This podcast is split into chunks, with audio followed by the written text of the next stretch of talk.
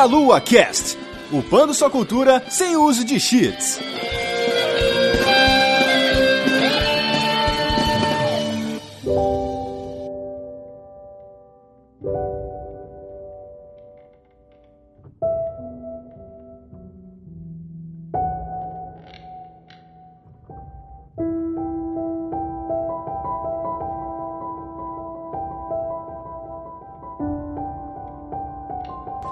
Saudações, queridos ouvintes! Estamos começando mais um delicioso Meia Lua Cast. Eu sou o Caio Nobre, eu estou aqui hoje com minha querida amiga Vanessa Reis. Oi, gente, por favor, redei reboot na minha vida. Mas precisa disso tudo já? Ah, tá algumas partes talvez, né? A gente precisa dar uma rebootada aí. É verdade, verdade, né? E nós estamos aqui com dois convidados especiais lá do Super Game Brothers, o Anderson. E aí, pessoal, tudo bem com vocês? Aqui quem fala é o Anderson, lá do Super Game Brothers, e eu também gostaria de um reboot aqui na minha vida, porque... Tá vendo, tá vendo, né? Não sou só eu, né? Acho que nem, acho que nem um reboot, acho que se tivesse uns checkpoint aí que eu pudesse reiniciar, já estaria ótimo já. Excelente, cara. É muito arrependimento. E também do Super Game Brothers, meus amigos, nós estamos aí com o Japa. Isso aí, pessoal. Aqui é o Japa Furioso, lá do Super Game Brothers e também lá do Caipira Furioso, tá certo? E aí é isso aí, cara. Eu acho que vamos falar aí de rebootar, de remake, de remaster, de, de tudo aí. Então é isso, meus amigos. Como já citamos aqui agora nesse início desse cast, vamos falar dos games que sofreram aí um reboot, os remakes e também os famigerados remasters Masters. Olha aí que maravilha. E antes de irmos para nossa sessão de recadinhos, eu gostaria que os nossos convidados especiais falassem um pouco do seu trabalho aí pra gente. Então, pessoal, a gente faz parte de um podcast de games também, que é o Super Game Brothers. É, eu, o Japen, uma galera, nós nos juntamos ali, falamos um monte de besteira sobre joguinhos, sobre conceitos que envolvem joguinhos. Tem muito papo de bar, né? É, a gente falando muita bobeira. A gente também fala sobre algumas franquias que a gente curte. Também falamos sobre empresas de jogos, né? Enfim, é um podcast aí de games. Vale a pena aí pro pessoal querer dar uma olhadinha. E a gente tá dentro do plataforma geek.net, que é um portal de cultura pop. Lá dentro a gente tem outros podcasts também, como o Plataforma Cast, que é o podcast carro-chefe do site, que a gente fala de cultura pop no geral. E também o Plataforma Drop, que é um cast mais curtinho, que a gente é, geralmente fala sobre filmes, sobre músicas. A gente faz um papinho rápido ali sobre um tema qualquer aí, um podcast marmitinha rápido, hosteado aí pelo nosso querido Bergs aí. Então, pra galera aí que curte aí games e cultura pop no geral, vale a pena dar uma olhadinha lá. A gente tenta aí fazer um conteúdo da hora, mas estamos aí. Pô, bacana, cara. A gente vai deixar os links aí no post pra galera poder conferir, né, o trabalho do pessoal. E vamos pra nossa sessão de recadinhos e já já voltamos pra poder falar de reboots, remakes and remasters.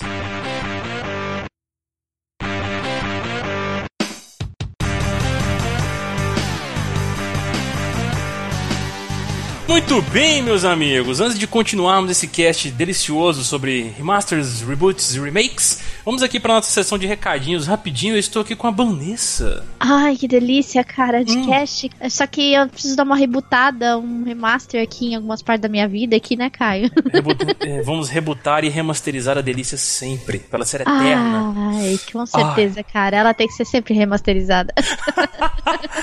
Mas é isso aí, meus queridos. Vamos para nossa sessão de recadinhos aqui lembrando, meus amigos, que o próximo evento aí que está chegando, né, o grande evento que acontece no Brasil, é a Campus Party edição São Paulo, né, Vanzita? Isso mesmo, gente. Preparem aí os colchões e barracas, porque, né, quem for para ser campuseiro aí, o evento já está chegando e vai ser demais, cara. Exato. Irá acontecer entre os dias 31 de janeiro e 5 de fevereiro e contará com a participação do verde delicioso do Meia Lua. Estaremos nos dias do evento que formos vamos participar lá. Então vocês fiquem atentos aí às informações que o Caio vai passar, quanto algumas palestras que o Meia Lua estará presente ali. Exato, meus amigos. Uma grande novidade da Campus Party para o Meia Lua, no caso, é que iremos participar também de palestras. Olha aí, o Bach, né? Nosso querido professor, doutor dos membros, no caso, né? Porque o cara é um doutor, então a gente tem que dar o devido respeito.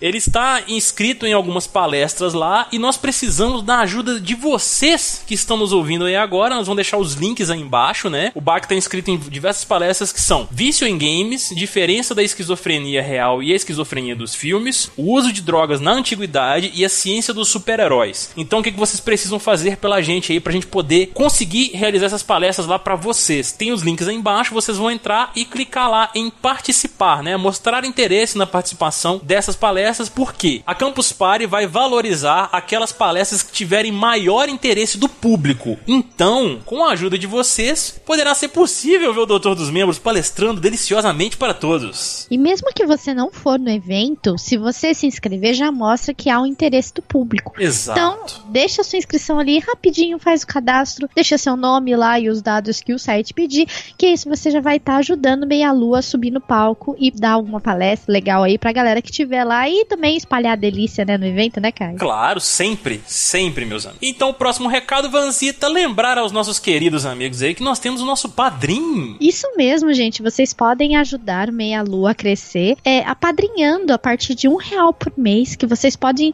pagar no cartão de crédito nacional, internacional ou no boleto bancário. Exato. Aí o link tá na descrição, você pode entrar em www.padrim.com.br barra meia lua e ajudar cada dia mais a delícia a crescer. Exato, sempre. Deixar a delícia sempre ereta, gente. Vamos lá. Próximo recado, meus queridos, é lembrar a vocês que nós temos os nossos produtos oficiais do Meia Lua, que vocês podem adquirir onde, Vanzinha? Diretamente na Fábrica Nerd, gente. Vocês podem entrar também no endereço que tá aí abaixo, fabricanerd.com.br e acessar os produtos do Meia Lua. Lá vocês podem adquirir aquela camisa verde deliciosa, assim, que ela, ela expressa toda a beleza da delícia que Hum. existe, né? Ah. Além da caneca também, você tomar o seu delicioso chá da tarde, seu delicioso café. E também a camisa old school, que tem uma arte maravilhosa do Mario Nakano. Então, gente, Exato. entrem no site e adquiram os produtos do Meia Lua, gente. É isso aí, meus queridos. E se vocês quiserem anunciar conosco, entrem em contato aí com a Juliana no e-mail juliana@agenciaprotons.com.br. Por favor, comprem o Caio lá. Exato. Beleza? Eu também estou à venda por um preço simbólico e você terá todo esse pacote à sua disposição. Exatamente, a gente manda ele já com reboot também, A viu? gente é com reboot, remake, remaster, tudo que você precisar, cara. Você vai ter um remaster completo em todas as nossas noites. Ai.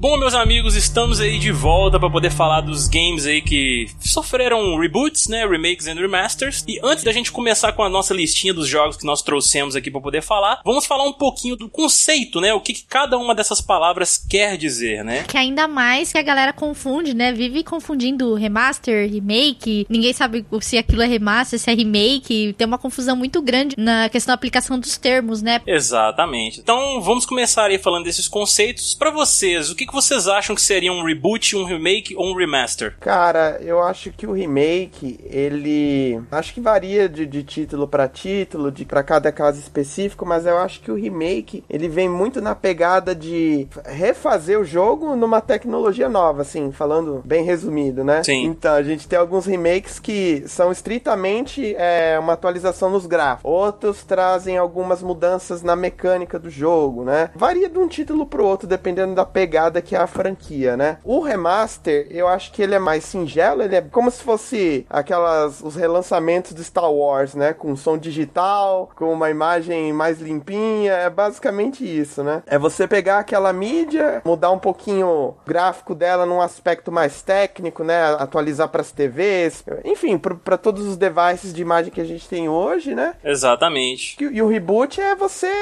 mudar o conceito da franquia, né? Você recomeçar ela com com, alguns pontos diferenciais, né? Seja desconstruindo toda a jogabilidade ou o clima do jogo, pelo menos na minha opinião, né? Mas é isso mesmo. Dessas práticas aí, né? Tipo, a mais realmente singela, igual você falou, você usou bem o termo aí, seria o remaster realmente. Porque vamos pegar como exemplo aí, que tá, saiu até um cast nosso, último cast aí do The Last of Us, né? Ele, ele foi um game originalmente lançado pro PS3 e ele teve a versão remaster dele agora pro PlayStation 4. Então, basicamente foi o quê? Eles deram uma atualizada nos gráficos do game, questão de texturas, iluminação, efeitos e tal. Mas a questão de mecânicas e, tipo, a história, essas coisas do gênero não, não mudaram em nada, né? Foi realmente só uma pequena atualização, onde eles fizeram um pacote que eles incluíram também o DLC, que foi o Left Behind, né? Que veio junto com essa versão do PS4. Então é basicamente isso mesmo, essa versão mais singela aí. Ele atualiza, na verdade, também a tecnologia do game, né? Foi o que aconteceu com The Last of Us, né? E alguns casos um pouco mais. É, uma, um remaster mais severo, eles mudam até a resolução da tela. O jogo ele roda numa resolução de tela e quando ele recebe a remasterização, ele passa a rodar num outro tipo de tela, fica até bem diferente. É bem visível, na verdade, essa diferença, inclusive. Uhum. A questão do reboot é interessante, né? Que você, você até falou aí do reinício, porque é basicamente isso mesmo. Eles pegam, eles meio que ignoram exatamente o que foi feito para trás, aí eles mudam todo o conceito da franquia, né? Pega aquela história que foi feita anteriormente, eles meio que jogam ela fora, podemos usar esse termo, né? E Sim, fazem novamente. Podem utilizar de referências dessa história anterior aí pra poder construir uma nova, mas é basicamente isso. Eles deixam de lado o que já foi feito e reiniciam essa franquia aí. O remake é tipo você atualizar mesmo, um jogo antigo pra uma geração atual. Dando um exemplo aí que até tá na minha lista aqui pra poder falar, que é o Strider, né? Que é um game aí do Mega Drive, antigaço. Sim, sim. E, e ele sofreu um remake aí que é sensacional, cara. O jogo é demais, assim, o Strider. É de excelente jogo, assim. E eu acho que é um excelente exemplo de remake, porque assim, é um jogão, o Strider. Jogaço. Ele não é tão velho assim, mas provavelmente é um título que muita gente não pegou na época do Mega Drive. Então os caras trazerem ele com uma roupagem bem mais moderna, porque o jogo tá bem mais bonitão nos gráficos, né? Que o Strider do Mega Drive, ele era um bom jogo, mas ele era meio feio, né? E tinha uns sons meio bizarros, assim, meio assustadores, né? De Mega Drive. mas o remake, ele é bem acessível, né? Bem tranquilão. É um jogo que dialoga bem com o público gamer mais novinho de hoje. Então eu acho que é um excelente exemplo aí de remake. Isso aí que o Anderson trouxe do remake, ele é bom até pra ele ser atrativo. Sim. Né? Quando a gente fala de você jogar jogos e eu vamos falar dele mais pra frente, mas a gente fala aí do Final Fantasy VII, o pessoal olha aquele boneco todo poligonal, estranho, mas pra você vender aquela história, você tem que trazer de uma maneira melhor, né? Então assim, eu acho que o remake é válido. Realmente, assim, eu não joguei Final Fantasy, eu confesso. O pessoal pode me dar chibatadas aí se quiser e tal, mas, cara, Olha aí. olha a van, olha essa van. Eu joguei só o Tactics, cara, e eu nem lembro mais do jogo, velho. Assim, agora os outros Final Fantasy eu não tive experiência com nenhum. Caramba, Caio. É, pois é, gente. Eu sei que eu sou um herege, desculpa, gente, foi mal. Hip. Tranquilo, todo mundo tem seu pecado. É, pois é, cara, é, é triste. É, é legal porque esse assunto ele permite a gente ficar fazendo a pergunta: você jogou o Tactics o normal ou o remaster? Foi o normal mesmo, o normalzão, primeirão mesmo, assim. Então, assim, tem anos já que eu joguei. Faz muito tempo mesmo. Ah, é tranquilo. Todo mundo tem seu pecado. Eu mesmo nunca joguei o The Last of Us, né? Pronto, falei. Olha aí. Ah, pronto! Não devia nem estar gravando aqui agora. Como assim? Gente, eu não tenho, eu sou pobre. Meu Vocês Deus. querem o quê? Mas eu aceito um play. Se vocês quiserem me dar, eu não ligo, não. Na verdade, ele não jogou porque ele é caixista. Ah, tem isso então. Tem essa questão do cachista. Tá que nem o Renato aqui do Meia Lua, cara. Ele também não jogou The Last of Us, acredito eu, porque ele não gosta tanto da Sony assim, né? E ele é um babaca também. Ele devia, devia ter, levar a justiça do ferro quente do Negan do The Walking Dead na cara pra aprender.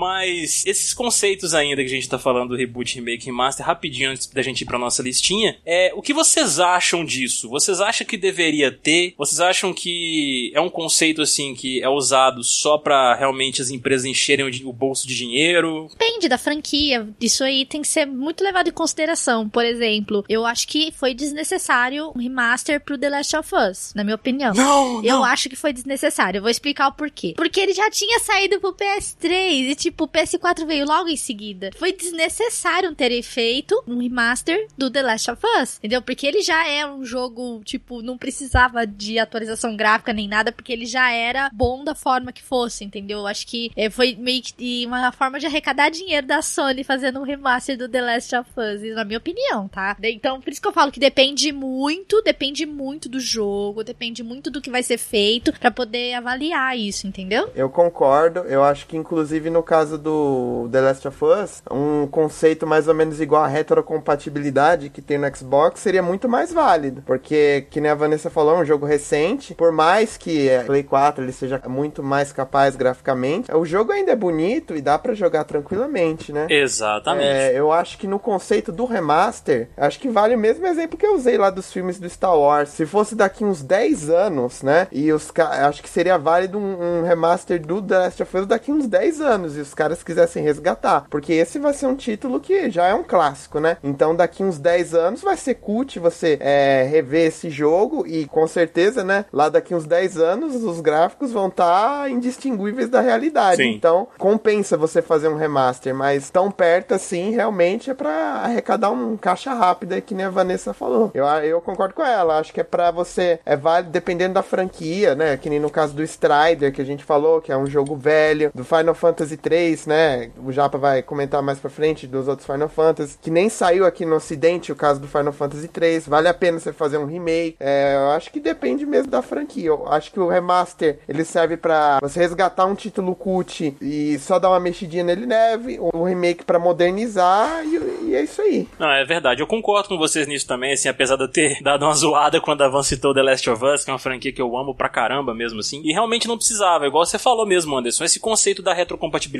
o Xbox aplicou isso com os games deles, né? Por que, que a Sony não poderia ter feito isso também? Então, realmente, assim, apesar de ter sido legal, tipo, eu tenho The Last of Us Remaster aqui e joguei ele no PS3, saca? Mas. Sim, sim. Eles fizeram o pessoal que já jogou a franquia no PS3 comprar novamente no PS4, sendo que eu acho que não haveria necessidade disso. Eu acho que é isso. A gente olhando assim, pode parecer que dependendo do conceito da empresa, a gente fala muito da franquia, mas tem empresas que têm um cuidado maior, né, para trazer esse material. Eu vou falar igual o Anderson comentou depois da Square Enix, né, que para mim é um ótimo exemplo de quem respeita, apesar que ela já tá começando a avacalhar com o mobile, mas ele traz experiências e para mim eu acho que é muito legal quando ele traz a oportunidade de você jogar alguma coisa que no passado você falava assim, pô, não vou jogar essa parada. E já que ah, os conceitos de reboot e remaster, acho que todos, todos aqui concordam que realmente é muito bem-vindo. A gente já citou várias vezes o Strider aqui no cast, que é um remake, é muito bem-vindo, um jogo velho para uma geração atual. E o reboot também é sempre muito bem-vindo, porque eles reiniciam uma história. Muitas vezes o pessoal fica de mimimi, né? O pessoal tem gente que é muito purista e não gosta que mexe naquela franquia específica lá e muda todo o conceito dela, a história e tudo mais. Mas eu acho sempre muito bem-vindo uma releitura de um jogo, saca? É muito legal. Exatamente. E depende assim também, o reboot depende da franquia. Às vezes tem franquias que não tem necessidade de um reboot, como outras também ficaram muito boas, como por exemplo Tomb Raider. Tomb Raider foi uma franquia que coube um reboot e ficou excelente. Agora, por exemplo, um reboot não caberia bem já para Resident Evil, por exemplo.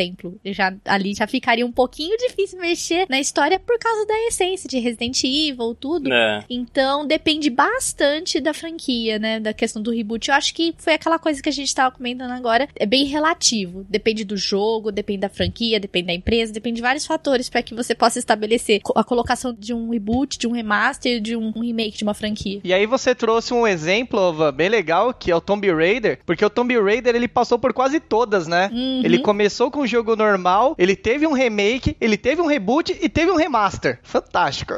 Sim, ele passou por todas as fases. E nenhum deles é decepcionante, nenhum deles foi decepcionante, porque a galera que é fã ainda gosta muito do que o franquia fez, né? Do que o, a, a, no caso, a empresa que cuida da, da franquia de Lara Croft fez muito bem, né? Eles trabalharam muito bem em cima disso. Verdade.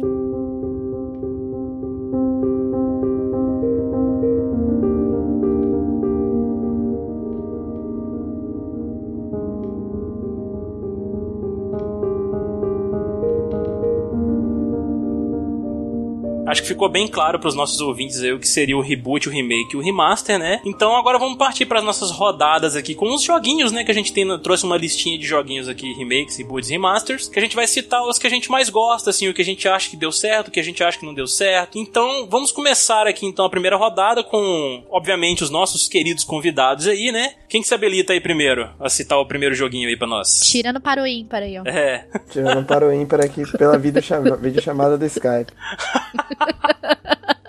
Vai lá, Anderson, pode começar. Então, eu vou começar aqui, eu vou citar um remake primeiro, que eu acho que é um excelente exemplo de é, um remake bem encaixado, que é, tem um bom propósito, uma, uma das minhas franquias favoritas, que é do Metroid. Eu vou citar o Metroid Zero Mission. Ó, oh, bacana. Que é o remake, um puta jogo, é o remake do primeiro Metroid, né? E, cara, na minha opinião, eu acho que é um remake perfeito, assim, ele cumpre vários papéis do que um remake deve ser. Por quê? Porque ele traz, é, você pega o primeiro Metroid no Nintendinho, né? Ele é cruzão. Sim. Ele tem várias limitações, obviamente, né? Pela época que ele saiu, pelo console, etc. Aí no remake, você já tem várias modernizações, não só no aspecto gráfico, mas também das mecânicas do jogo, né? Ele bebeu bastante na fonte do Super Metroid uhum. e um pouco também do Metroid 2, né? Que são jogos que definiram o Metroid moderno 2D, né? Sim. E ele reconta a história do jogo, tem essa atualização na mecânica, no gráfico, tem a, a questão do storytelling mais elaborado na história do jogo, né? Ele não pega só a história do primeiro jogo, mas ele também expande o lore, né? A, a mitologia do Metroid, é, mostra um pouco mais da Samus, né? Uhum. E ele também adiciona segmentos que não haviam no jogo original. Então eu acho que é um remake perfeito, cara. É, e como a gente havia falado antes, eu acho que ele foi bem encaixado, porque o Metroid é um jogo muito antigo. E assim, eu, eu não sou um cara que liga muito pra gráfico. Uhum. Consigo desprender bem nos jogos antigos,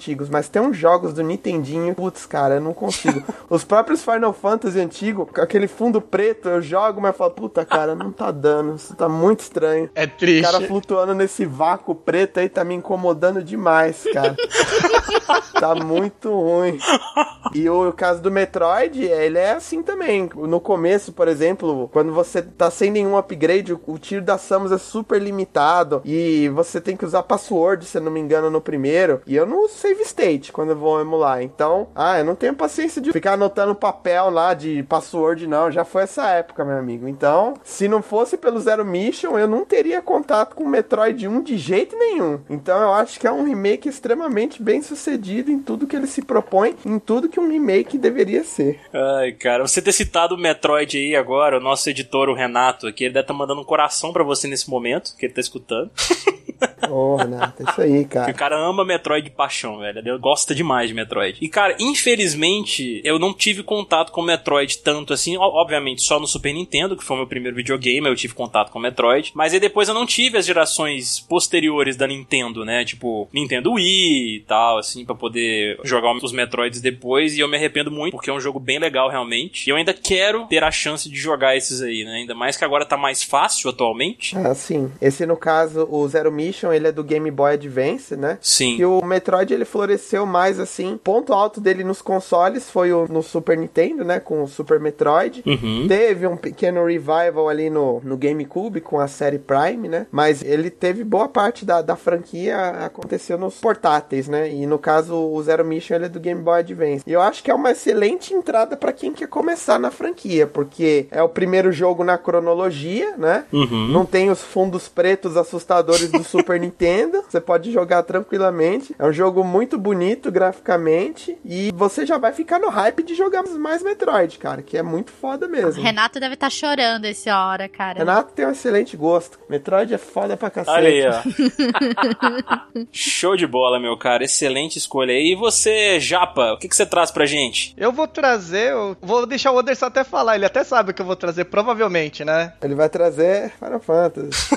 é só para vocês terem uma ideia de uma referência, né? Só para pegar aquele gancho que ele falou do fundo preto, pelo que eu me lembro dos jogos assim que me vem à cabeça, Final Fantasy I, ele teve tanta versão, cara, que eu acho que ele já deve beirar uns oito remasters, assim, entre adicionar conteúdo, tirar e muda. Mas o que eu quero trazer para vocês, né, para quem tá ouvindo é até um bom exemplo para mim de um remaster, que eu sou um cara que eu critico muito remaster, é o Final Fantasy Type Zero HD, que saiu pro Xbox One e pro PlayStation 4, que ele trouxe algo que para mim foi muito bom, porque no PSP ele só tinha a versão japonesa. Então, tinha uma versão que estava sendo feita lá traduzida pelos fãs, mas eu tava ansioso para jogar aquele jogo, né? Então, foi muito legal ver que eles deram uma atenção, resgataram o jogo lá atrás, deixaram o jogo bonitão e eu tive a oportunidade de jogar. Então, esse remaster, ele foi uma oportunidade que eu tive para jogar um jogo que eu tive muita vontade lá no passado, né? Então, assim, com essa visão do remaster eu vejo com bons olhos, né? Isso daí para mim é muito bom, você trazer um jogo de trás ou acrescentar elementos e deixar ele né, para essa nova plataforma. Então, foi muito legal, confesso que eu joguei pra caramba Type Zero, eu joguei mais de uma vez. Então, assim, isso daí para mim é um conceito de remaster que funcionou muito bem nessa nova geração. Muito bom. Cara, que remaster, hein? Eu tô vendo aqui os gráficos, meu Deus. Olha. Um belo de um remaster. Olha aí, então já tá recomendado aí pra galera, né? Anderson gosta pouco também, né? o, a beat de Final Fantasy aqui do Meia Lua, gente, é o Matheus. Ele e o Renato, eles vivem, eles, eles vivem em briguinha porque um gosta de uma versão o outro gosta de outra, então. Só complementando, eu acho que realmente o Final Fantasy, pelo menos até agora, é uma, é uma das franquias que tem o melhor exemplo. Acho que o Japa pode até complementar aí de trabalhar com essa ideia do remaster, do remake. Alguns ficaram realmente abaixo do, da, da, expectativa, como foi o caso do 6, né, já? Parece um jogo de RPG Maker, mas no geral o restante tem uma qualidade muito boa, né, Japa? Sim, sim. Acho que foi, foi bem legal, né? Tanto que se vocês pegarem, até trazendo um outro exemplo rápido, o remake do 3 foi que o 3 teve um reboot. Os heróis originais do 3, eles eram heróis genéricos, né? Os Onion Knights. E a partir daquele remake, ele deu um reboot na série. Então, os personagens do, do 3 agora, eles têm nome, não são mais aqueles personagens genéricos. É umas história maluca aí do videogame. Essa mídia que nos traz tantas alegrias. E eu acho que o caso do 3, ele também é um bom exemplo, porque é outro jogo que, né, como eu comentei antes, não saiu aqui no ocidente. Aqui no ocidente só saiu o 1 dos Final Fantasy de Nintendinho, foi isso, né, já? Só saiu o 1. Isso. O 2 e o 3, eles não saíram aqui, então ninguém teve contato com o Final Fantasy 3, né? E se você fosse pegar de novo lá o fundo preto, mas agora no DS já tá tudo certinho, gráficos bonitinhos, então a galera teve a chance de reviver o jogo. Ah, bacana, cara, show de bola. E você, Vanzita, o que, que você traz para nós aí? Ah, eu lógico eu tenho que falar deles, né?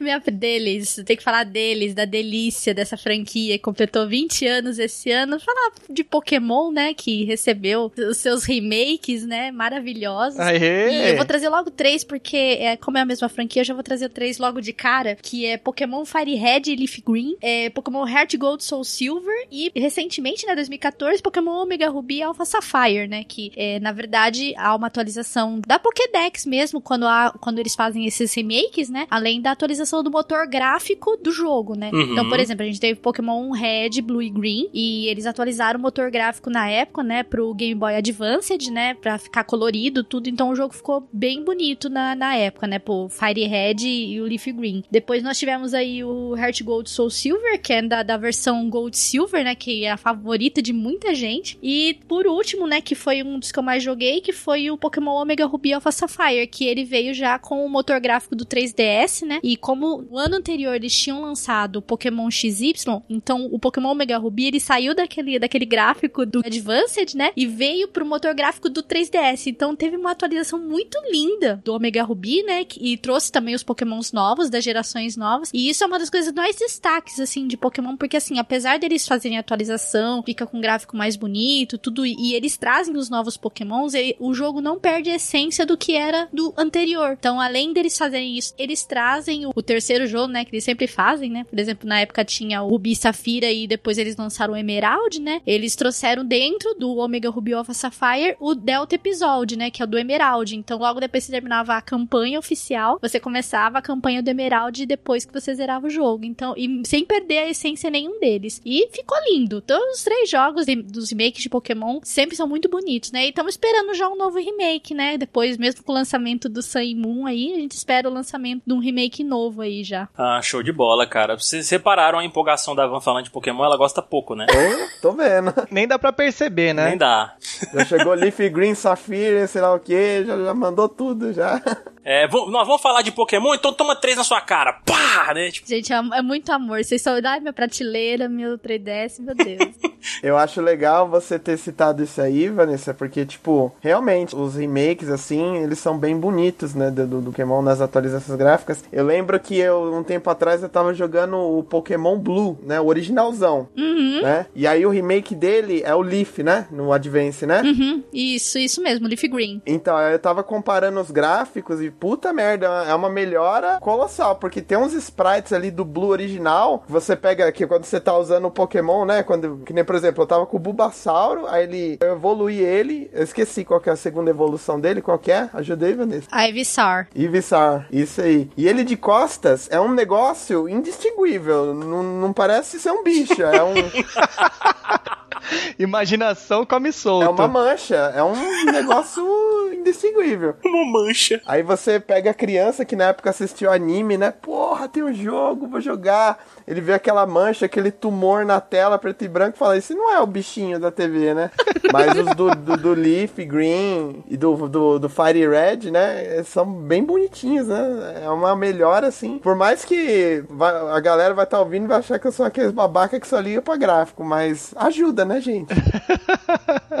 Agora imagina quando eles lançaram o Rubi Safira, que era pro Game Boy Advanced, imagina ele vindo pro 3DS com gráficos do XY, né, da, no caso que foi 2013. Sim. Tipo, tem um pulo aí de é, 12 anos. Ah, sim. né, do lançamento de um são 12 anos, tem um intervalo muito grande. Então, quando eles trouxeram o Omega Ruby Alpha Sapphire junto com o Delta Emerald no 3DS, assim, se você pegar a comparação gráfica entre um e o outro, é assim, não tem nem como comparar, porque é tão colossal, tão gigante, é- é- chega até a ser absurdo a, a diferença grande dos dois, né, do remake dos dois, mas sem perder a essência do jogo, que permaneceu a mesma, né. Vocês repararam como a Van ela é uma Pokédex humana. É, né? deu pra perceber. Gente, se vocês precisarem de qualquer dúvida, tirar qualquer dúvida de Pokémon, né, sobre os jogos também, procurem a Van, que ela, ela é foda.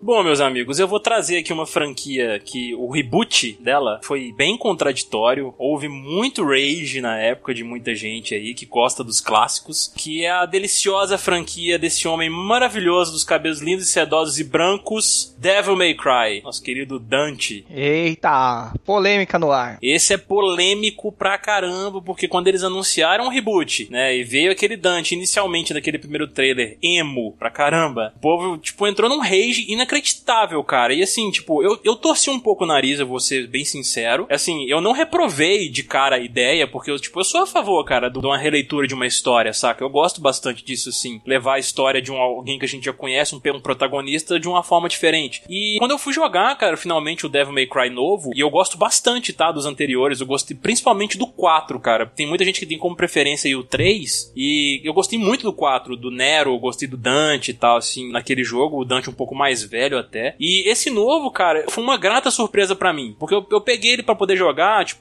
assim, sem esperar nada, assim, eu não tava com hype, não tava com nada, eu falei, cara, eu vou simplesmente pegar e vou jogar Devil May Cry do jeito que deve ser jogado. E, caralho, que jogo foda, velho. Nossa, eu gostei mesmo, assim, da parte da história, né, o que eles fizeram aí, porque tiveram algumas mudanças, assim, bem específicas que o pessoal deve lembrar bem aí, que é a questão do Dante. Ele é metade humano, metade demônio no- nos games originais aí, né, na quadrilogia. Já nesse novo, não, ele é uma mistura entre anjos e demônios. Aí tem toda a história do pai dele, que é o Espardas, aí tem a mãe dele, que era um anjo, aí teve a questão do demônio lá, que é o chefe do reboot, ter matado a mãe, tem toda uma história por trás, falando que os Nephilims, né, que como eles são chamados, são os únicos que conseguem matar um demônio rei, né, vamos dizer assim. Então, toda essa história, ela é- eu achei ela bem amarradinha, muito bem explicadinha, assim. Tem o Virgil lá também, o irmão dele. Agora, o jogo brilha muito na jogabilidade, cara, que ficou coisa sensacional, assim, que eles fizeram, sabe? Já era bom nos anteriores. Eu não sei como é que eles conseguiram melhorar ainda mais, porque é muito fluido. A quantidade de armas e as possibilidades que elas te dão são diversas, assim, pra você fazer combinações de combos. Algumas mecânicas interessantes, como, por exemplo, alguns inimigos que são infernais e outros inimigos que você tem que matar com armas, armas de anjo que o Dante tem, né? Porque ele tem dois estilos de arma. Ele tem as armas de demônios e as armas dos anjos. Então você tem, na hora que você estiver enfrentando uma horda de inimigos, por exemplo, vão ter inimigos que você só mata com essas armas específicas. Então é legal você pensar um pouco antes de você fazer as suas combinações, tipo, caramba, eu tenho que pegar esse inimigo, jogar ele no ar, pega esse cara, joga ele na parede, faz alguma coisa com ele, ficou esquisito isso, eu sei.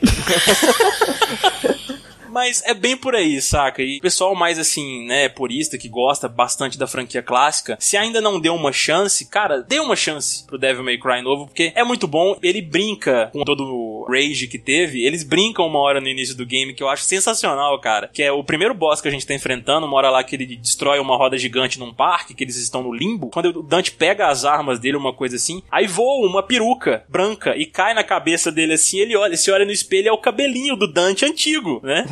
aí ele faz até uma piada, tipo, nem um milhão de anos. É muito bom, cara. É muito bom isso, sabe? Essas referências. E para quem não gostou dele com o cabelo preto, tem uma coisa legal no final do game. É isso aí, gente. É... Quem não jogou, é... por favor, pegue, dê uma chance. A DLC do game, cara, você joga com o irmão do Dante, né? O Virgil. Cara, é muito foda. Eu, eu gostei pra caramba também, assim, do acréscimo da história que eles deram aí pro Virgil. Espero muito pra uma continuação, porque realmente ficou muito bom e eu gostaria de saber o que, que eles vão fazer daí em diante e o que, que eles podem acrescentar a mais em questões de mecânica, cara. Deixa eu aproveitar e fazer uma pergunta aí para você, Caio. A gente citou no começo quando que cabe um reboot, um remake, né? Uhum. E a gente citou o caso lá do The Last of Us de não precisar de um remaster agora. Certo. Você acha que precisava naquele momento de um remake ou de um reboot, né? Nesse caso seria um reboot, né? Do Devil May Cry? Eu fui um daqueles que torci o nariz, igual eu falei, tipo, que eu, gostava, eu gosto muito do Dante clássico. Mas, pelo que eu me lembro da franquia, ela é um pouco bagunçada em questão de cronologia. Parece que o Devil May Cry 4, eu acho que ele seu. Eu não sei se é o segundo game, uma parada assim, sabe? Eu acho que o primeiro jogo é o Dante já um pouco mais velho do que ele é, por exemplo, no 3. Então eu acho que eles deram um pouco de uma bagunçada assim tal. Sabe? Eu não me incomoda isso, não, saca? Tipo, beleza, pelo menos eles tentaram amarrar um pouco a história, mas eu achei legal, cara, o reboot, sendo bem sincero, assim. Eu torci um pouco o nariz, igual eu já falei. Preferia que continuassem explorando um pouco mais até mesmo Nero, que foi um personagem que eu gostei pra caramba no 4. Mas e depois que eu joguei, cara, eu, tipo, falei, cara, vocês mandaram bem. Vocês mandaram bem mesmo, assim, questão de história e mecânica, saca? Porque vocês, vocês não curtiram, não, o reboot? Não, cara, eu não tive a oportunidade de jogar esse Devil May Cry aí, mas assim, pelo, pelo que eu vi, assim, no YouTube, pelo gameplay que eu fiz no YouTube, eu achei maneiro, assim, entendeu? Uhum. Mas é uma parada que, assim, no geral, não despertou muita emoção em mim, não. Eu achei indiferente. Falei, ah, legal. Parece que os caras não cagaram no pau muito aqui, mas a minha opinião na época, quando eu vi, né,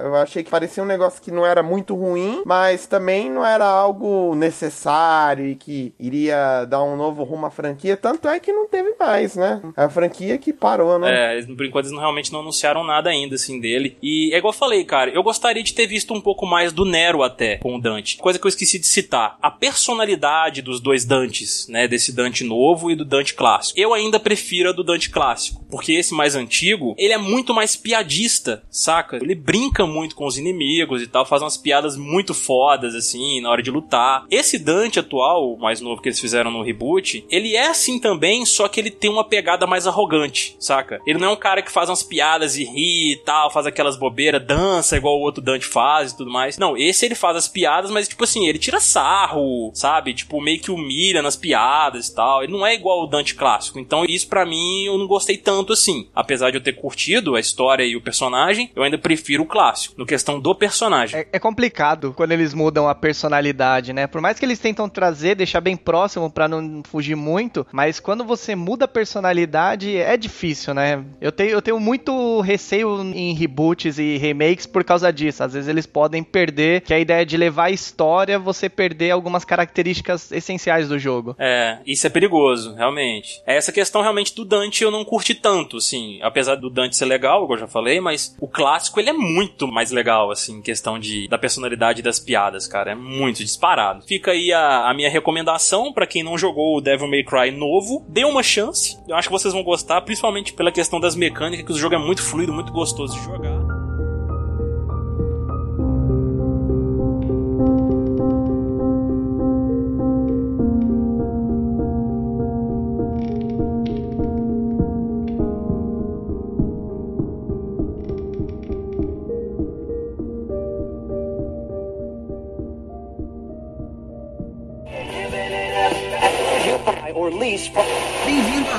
2.0. Monetize conteúdo em áudio, anuncie, ouça, presencie o nascimento de um mundo feito de som. cloudradio.com.br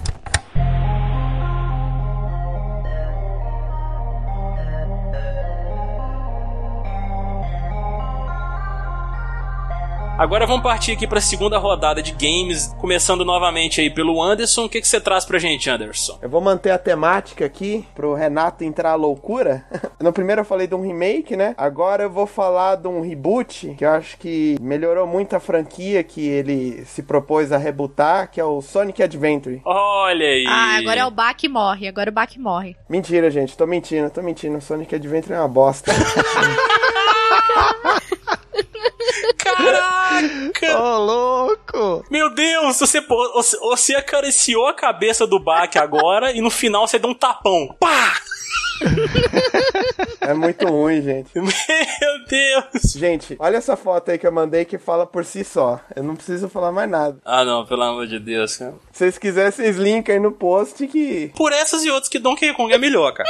muita gente tem nostalgia pra esse jogo, mas não dá não, cara. Foi, foi- envelheceu. Eita! Nem, nem dá pra perceber a diferença, né? Ah, cara, aí, aí a gente já entra em outro debate, mas Sonic Adventure não, não, não, não rola. Antes de você falar, eu sei que você agora, depois dessa ofensa gratuita aos fãs aí de Sonic, porque foi, foi muito natural até, surpreendeu a todos aqui. Eu queria, assim, antes da próxima rodada, só assim, é, quando a gente fala, por exemplo, de remake, reboot, coisa rápida, por exemplo, quando a marca ela busca alguma coisa mais nova, exemplo, God of War, ninguém sabe o que, que vai ser, já sei que a mecânica vai ser diferente, já sei que tudo vai ser diferente. O que, que vocês acham? Qual que é a opinião de vocês? Só pra jogar aqui na roda. Na, na diferença pro cara que jogou na época, né? O, o primeiro é um, deve ser da hora pra caramba, né? Você vê esse nível de modernização, né? É, eu achei legal, cara, isso que eles fizeram aí. Vocês, falam, vocês citaram God of War, meus amigos. Eu gosto demais dessa franquia, meu Deus. Vocês quase mataram o Caio. Que isso, jogaço. Eu acho que no caso do God of War é tipo um soft reboot. Tipo o Star Wars, o Jurassic Park aí do cinema. É um reboot e não é, porque ele faz parte da cronologia. Até o que se sabe agora, né? Esse God of War novo. É, então é um negócio que vai dar um novo rumo pra franquia, mas considera os jogos antigos. Então é um soft reboot, né? Quando o Japa começou a falar de God of War, eu falei, caramba, você não vai falar mal de God of War, não, pelo amor de Deus. Eu já vi as montagens do Caio já com, a, com o Kratos com a cara dele, né?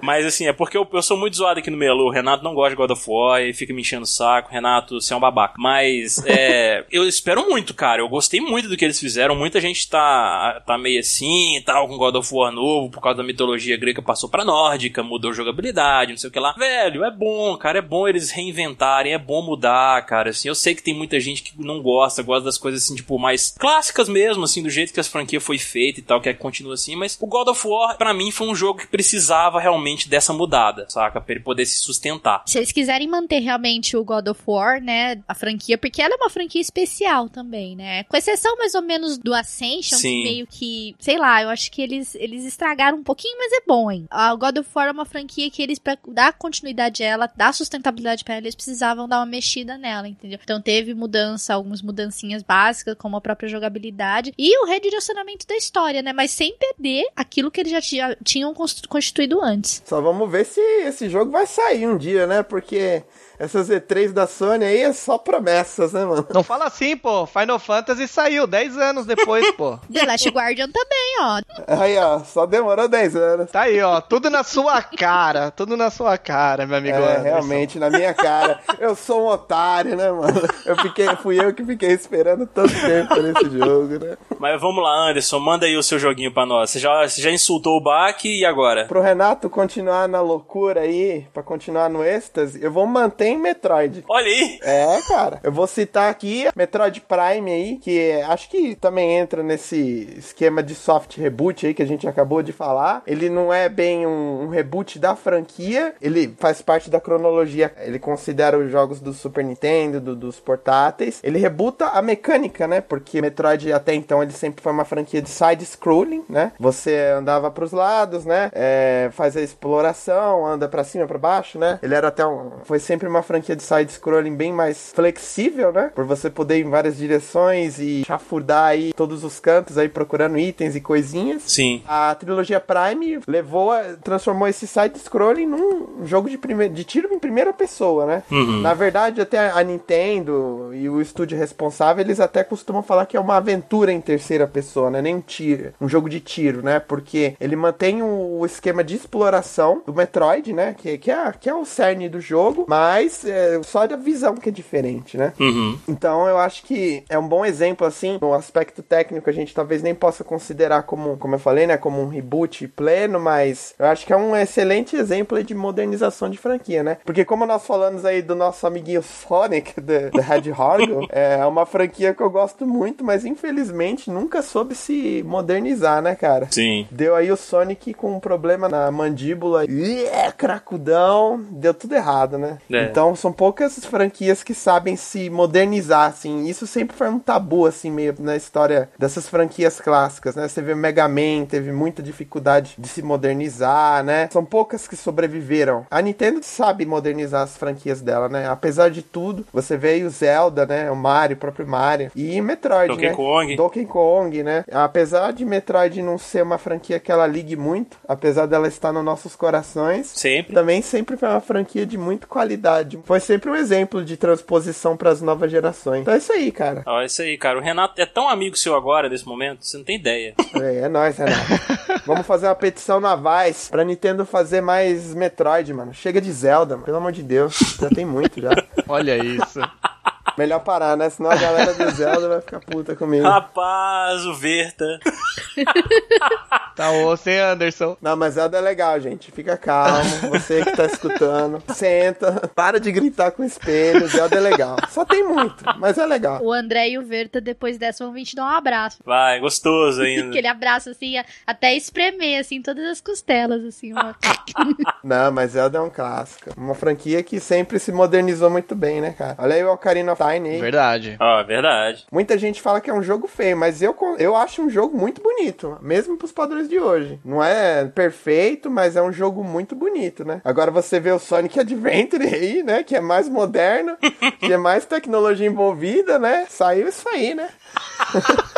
Cara, você tá ressentido mesmo com o Sonic, cara. Ele deve ter comprado. Ele tá magoado, cara. Ele- Eu sou um fã, eu sou um fã de verdade. Eu não sou esses caras que se contentam com qualquer merda, não. Então é isso aí. Eu vou parar de falar, senão ninguém vai querer ouvir nosso cast na vida, mano. Bacana, cara. Show de bola. E você, Japa? O que, que você traz pra gente nessa segunda rodada aí? Olha, cara, tem muita coisa de que eu joguei, que eu jogo ainda de RPG, mas eu vou falar de um remake que pra mim ele foi um que marcou muito, porque eu joguei esse jogo pensando que eu estava jogando o jogo original e quando eu peguei o jogo original, principalmente o 2 e o 3, eu falei assim, que merda é essa? Que é o Mario All Stars. Olha aí, cara. Que demais, velho. Clássico. Mario All Stars que é o seguinte, né? Ele teve todo um remake dos jogos clássicos, né? Então todo mundo lembra do Super Mario, primeirão, aquele jeitão, mas pouca gente pegou pra jogar um dentro do All Stars, né? Pegava o 2, o do daquela coisa feia demais o Lost Levels lá, aquela coisa lá japonesa. Depois teve o 2 e o 3, né? Então se você começar a comparar, né, você vai ver que é muito diferente. Eu não sei se vocês tinham isso na memória de vocês aí, né? Eu deixei aí pro pessoal acompanhar aqui do aqui para comentar com vocês. Então assim, foi algo que me marcou bastante, porque eu falei, caramba, tá muito diferente e tá legal, tá com uma roupagem legal. E eu acho que ele é válido até hoje esses gráficos que eles refizeram no All Stars. Não, de demais, cara. Assim, eu tive pouco contato com os Marios do Nintendinho, né? Então, cara, quando eu peguei o Mario All Star no Super Nintendo pra poder jogar, velho, eu, sério, eu lembro até hoje de eu jogando em sequência cada um daqueles Marios, assim, cara, de tão bonito, uma coisa linda que eles fizeram. Eu gosto muito do Super Mario All Stars, cara. Acho que foi um dos que eu mais joguei, assim, do do Super Nintendo. Quando É. eu peguei. Cara, era lindo. E eu ia jogando realmente, nem eu caía jogando na sequência. E, cara, como era divertido aquilo lá, gente. É, o Mario Bros 3, cara, inclusive, eu acho que, tirando o Super Mario World, o Mario Bros 3 foi um dos Marios, assim, que eu mais zerei, assim, em loop. Peguei e zerei, tipo, umas duas, três, quatro vezes até. Nossa, é muito bom. E, realmente, o remake que eles fizeram desses jogos ficou uma coisa linda, assim. Mereceu. Aquele negócio, né? Tem remakes que fazem valer a pena, né? É igual o Anderson falou, não quero ficar jogando o jogo lá no vácuo lá. Eu quero ter pelo menos alguma coisa mais atrativa, né? Então acho que esse Super Mario All Stars, ele complementou, né? Pelo menos pra quem teve a oportunidade de jogar na época, você ter o Super Mario World e ter o Super Mario All Stars, tipo assim, você tava feito, você tava jogando tudo que tinha de Mario até aquele momento na qualidade que tinha melhor de todas, que era o- as coisinhas que tinha no Super Nintendo. Então foi, foi fantástico. Eu, eu joguei isso na época, então isso pra mim marcou muito. É, verdade. Eu tinha pego a fita emprestada com um amigo meu, cara, do Super Mario All Stars, e foi realmente uma coisa maravilhosa. Eu nem queria devolver a fita mais. Olha. Caio furtando as fitas das pessoas. Não, não. Tá vendo? Aí aparece. Tá até hoje com ele. É a hora que a máscara cai, né, velho? É foda. Mas show de bola, cara. Realmente Mario foi um grande clássico, muito foda, realmente, cara. Vamos lá então, Vanzita. O que, que você traz pra gente nessa segunda rodada aí? Eu vou trazer aqui mais um remaster, né? Que foi Tomb Raider Anniversary. Não podia falar, deixar de falar da Larinha Croft, né? Minha outra paixão. Se não é a Lara, é o Drake, né, Van? Se não é a Lara, é o Drake. Depois eu vou, eu devo falar do Uncharted, né? Que também foi outro que recebeu remasterização. E Tomb Raider foi outro que, independentemente do que fizeram, remake, remaster e reboot, ela continua linda. Linda, maravilhosa e com história fenomenal, né? E o Anniversary, ele também veio bem no tempo certo, né? Pra Larinha Croft. Eu adorei esse jogo, ficou lindo. Ver a evolução, né, dela toda gráfica, assim, até o que nós vemos hoje aí com o 2013 e o próprio Rise of Tomb Raider, né? Foi maravilhoso, cara. Sem comentários com a Larinha. Ela é maravilhosa, ela é linda. Cara, e essa questão que você falou aí, Vanzinha, do reboot, né, no caso, eu adorei o que eles fizeram com o reboot. Porque eles mostraram uma Lara mais humana, com a Lara que tá aprendendo, no, igual no primeiro game do reboot aí que teve, que agora a gente já tem o Rise of the Tomb Raider também. No primeiro game ela tá aprendendo, ela não é aquela Lara já fodona que a gente conheceu no clássico. Ela deixou de ser o Rambo, né? E assim, e era uma das coisas legais que tinha na época que nós jogamos, né? Porque ela enfrentava qualquer coisa na frente dela, né? Dinossauro. Não tinha, não, não existia limites pra Lara Croft ali. A partir do momento que veio o reboot com Tomb Raider 2013, a gente tinha uma Lara mais humana, uma Lara que se machucava, uma Lara que chorava, uma Lara... Nossa, a hora que ela... Eu falei, não, Se machuca muito a tadinha. Nossa, dá dó, cara, dá dó. não desce aí, não desce aí, não vai aí. Não, e eles fizeram questão de fazer as mortes dela graficamente absurdas, assim, né? De Sim. gore.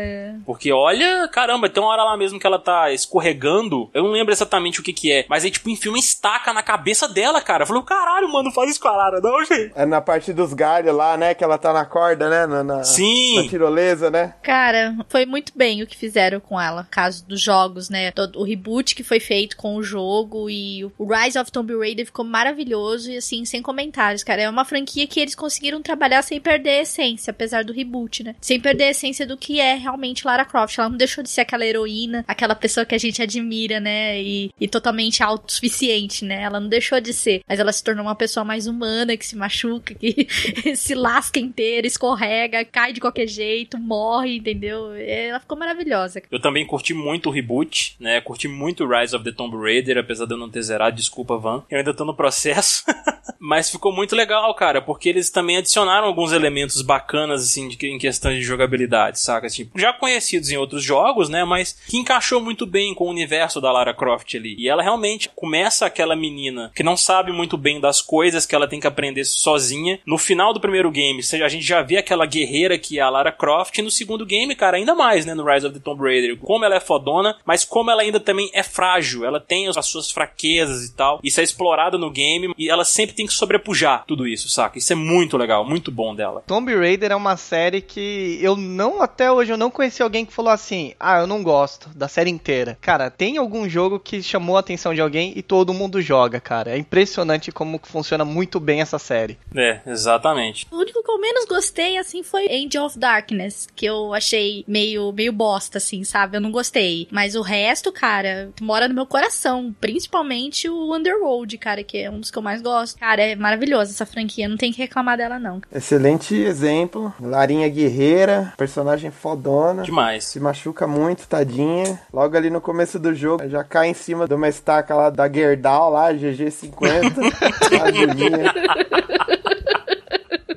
Eu vou trazer aqui agora um jogo, cara, que pra mim eu amo de paixão, assim, é um clássico, tá vendo? Não é Assassin's Creed, gente, que marcou, cara, a época nos jogos de tiro aí, que é o nosso querido Doom. Hum, Esse, esse a gente tem que falar, cara, porque eu joguei o Doom, que saiu esse ano, né, o 2016, e ele é um reboot da franquia. E, velho, que reboot, cara. Não é à toa que ele ganhou o melhor jogo de ação no Game Awards aí. Eu fiquei até surpreso dele ter ganho o melhor game de ação, mas eu entendo o porquê. Quem joga, cara, vê como eles trabalharam muito nesse jogo. Jogo, em questão até mesmo de história, enredo. Porque assim, a gente sempre soube que os plots do Doom era aquilo. Ah, os caras estão em Marte, Demônios. demônios, é, portais, você vai pro inferno, você enfrenta bichos, você volta do inferno, enfrenta o chefe final e acabou, né? Basicamente isso, assim. Tem poucas coisas de enredo, assim, pelo menos que eu me lembro. Acho que no Doom 3 eles conseguem explorar um pouco mais isso aí, essa questão do enredo, explicar um pouco melhor. Mas no reboot, cara, nossa, ficou muito assim, a riqueza de enredo tá bem gigante, porque você tem personagens secundários aí que te auxiliam, né, no decorrer do game aí, tipo, te contam um pouco da história do complexo que você tá, qual era a ideia do pessoal que tava lá. Você tem files no game, você tem hologramas, né, determinadas partes do game, tem um dispositivo no chão que é um holograma, aí aparece, tipo, ah, uma pessoa que trabalhava no complexo, aí ele te conta um pouco ali o que aconteceu naquele complexo que deu aquela merda toda. Então, pra você amarrar os pontos da história, tá bem mais legal. E o reboot, ele trouxe também a questão de mecânicas, né, bem melhores, assim, a jogabilidade, tá o estilão dos jogos de tiro a gente conhece, tipo Unreal, né, bem rápida, assim, e 12 armas, acho que são 12 armas mesmo, 10, 12 armas no Doom, e variadas, e colocaram também mecânicas nas armas de tipo, você pega itens que agregam tiros diferentes numa arma, por exemplo, você tem uma metralhadora, essa metralhadora você pega um adicional pra ela que, tipo, ela solta foguetes, e é tudo bem encaixadinho, saca, em cada arma, assim, que te ajuda nas batalhas. Os inimigos, eles deram uma repaginada total nos inimigos que a gente conhece, né, os clássicos estão todos lá, das franquias originais aí, do clássico Doom, inclusive. Um exemplo bom mesmo, assim, dessa repaginação dos inimigos, o Demônio Rosa, né, falando aqui do, dessa repaginação de inimigos. Porque no Doom clássico lá, bastava você ter uma escopeta de dois canos, dar um tiro na cara dele e acabou. Nesse não. Esse cara, ele tem tipo meio que uma proteção na parte da frente, assim, saca? Você atirar diretamente, você não mata ele, você tem que dar um jeito de pegar ele pela retaguarda, né, de pegar ele de costas, onde ele tem um ponto fraco. Aí você consegue matar, saca? Tipo, eles fizeram esse tipo de coisa ali nos inimigos. Os gráficos estão lindos pra caramba. Tem um pouco da história também do fuzileiro Doom, que é o protagonista que a gente joga. Conta um pouco da história também, tipo, que ele acorda meio que num sarcófago cheio de inscrições demoníacas. Aí explica um pouco disso também, o porquê dele ser o escolhido, uma coisa assim, saca? É bem bacana. Quem não jogou, você vai se sentir bem em casa, porque eles manteram os elementos clássicos aí da franquia Doom e trouxeram ele pra nova geração, cara. E, tipo, tornando o Doom ainda melhor, na minha opinião. Foi uma grata surpresa mesmo, muito foda. O Doom, ele não ganhou só pelo fato de ter ficado graficamente excelente, né? Não, não foi? No caso dele, foi porque ele trouxe muitas coisas da nostalgia de Sim. volta, né? Além da melhoria gráfica. Então, acho que quando eles consideraram o Doom como o melhor jogo de ação, eles devem ter pensado muito nisso, né? Porque eles reviveram um grande clássico e trazer isso da forma como foi trazido, né? No caso do Doom, cara, matou a galera. O pessoal ficou muito feliz, apesar de muita gente ter reclamado lá que outros não ganharam, né? Mas trazer, por exemplo, um, um outro lá que tem a mesma receita de bolo, que faz a mesma coisa toda vez que é lançado, cara, tinham que entregar pro Doom mesmo, né? Que ele trouxe realmente boas lembranças e a nostalgia de volta, cara. Mas é muito bom o Doom, cara. Nossa, excelente mesmo. A Bethesda tá de parabéns, cara. Tá de parabéns pelo que ela fez. Reviver uma franquia com maestria, né, cara? Nó, demais. Eu tinha esperanças que ainda haveria um novo Doom, mas eu pensava assim, ah, eu acho que eles não vão mexer com isso não. Acho que agora eles vão focar em outras franquias mesmo e tal. Se eles for mexer com o Doom, vai demorar muito ainda. Aí quando eles anunciaram, cara, eu falei, porra, que foda, cara. E eu fiquei meio receoso assim, mas quando eu peguei pra jogar, meu amigo, que trem foda. Nossa, demais. Demais mesmo.